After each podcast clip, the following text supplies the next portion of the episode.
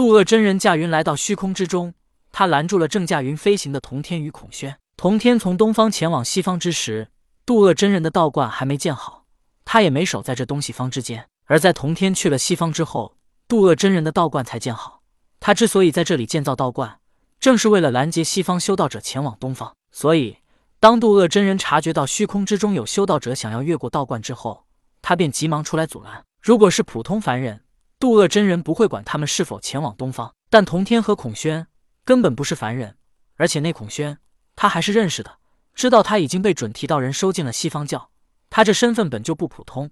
现在还要驾云前往东方，肯定是有所图谋。再看童天，虽然渡恶真人不曾见过他，但他跟孔宣一起，很显然他是与西方教亲近的。拦住了童天与孔宣，渡恶真人直接说道：“两位道友，你们不能从此处去东方。”自从孔宣感觉到童天的算计比较厉害之后，他便尊称童天为道兄，也不准备在童天面前出头露面。所以此时他只是转头望了望童天，等他去解决渡恶真人。此时。渡恶真人说话还是很有分寸的，他只是说不让童天和孔宣从此处去东方，但并未说不让他们去东方。毕竟渡恶真人还没狂妄到能阻止任何人去东方，他也没这个资格。他的意思只是说不让旁人从他道观之上飞往东方。可是从西方到东方，从东方到西方，只有这么一条路。想要去东西方，必须经过此处。渡恶真人现在就是一夫当关，万夫莫开。童天并未在意，而是问道：“我们为何不能从此处过？”正经的修道者往往说自己是在遵循天意，不过什么天意不天意的，他们根本不在乎，因为他们自己都在逆天而行，追求长生。他们说天意，无非是想站住个理字罢了。渡恶真人这么狂妄，阻拦旁人不能从西往东，所以他也必须要站住个理字。当听到童天询问之后，渡恶真人指了指下面，童天也看了看，发现他们三人现在正站在渡恶真人道观最中央的虚空之中。此时的场景。让童天想起当时太白金星也是这么盘膝坐在花果山的虚空之中，就好像坐在他们头顶上一样。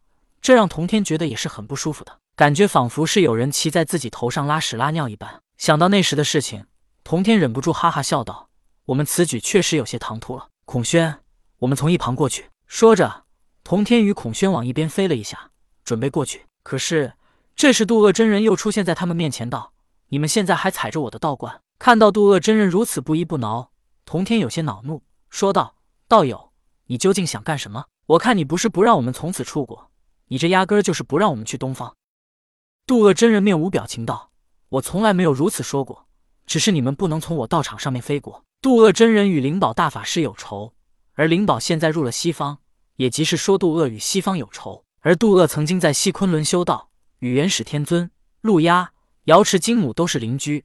那么他们的关系也必然不错，因为有这么多的关系在，童天也不能杀死渡恶真人，因为有他在这里，反而能很好的挑动起阐教与西方教的矛盾。心中虽然恼怒，可童天又不能拿渡恶真人怎样，所以他便对孔宣说道：“既然道友不让我们从他的道场上空飞过，孔宣，我们走，从山脚下走过去。”渡恶真人依旧纹丝不动的说道：“山脚下也是我的道场范围。”童天这次真的怒了，他说道：“我一定要从此过呢。”就在这时，渡恶真人大袖一挥，他早就想找人试试他的袖里乾坤了。如今正是一个很好的机会。渡恶真人看出了童天的恼怒，他不能让童天出手。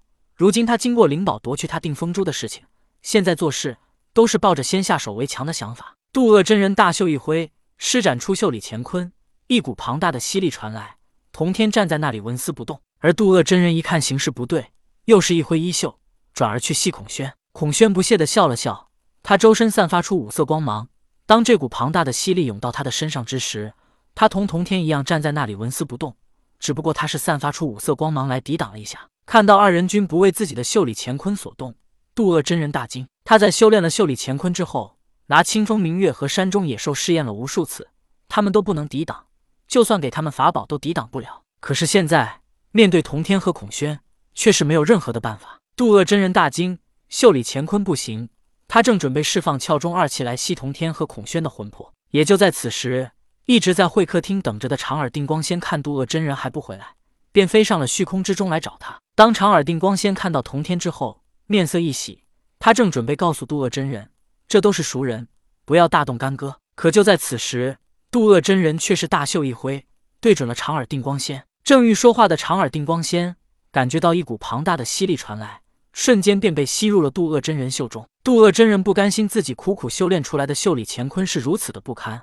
所以他还要再做实验。这袖里乾坤对童天和孔宣无效，他便把目光对准了刚刚飞过来的长耳定光仙。长耳定光仙不能阻挡，一下便被吸了进去。这时，渡恶真人确定了一件事：不是他袖里乾坤不行，而是童天和孔宣太强了。所以，杜恶真人直接一挥衣袖，又把长耳定光仙给放了出来。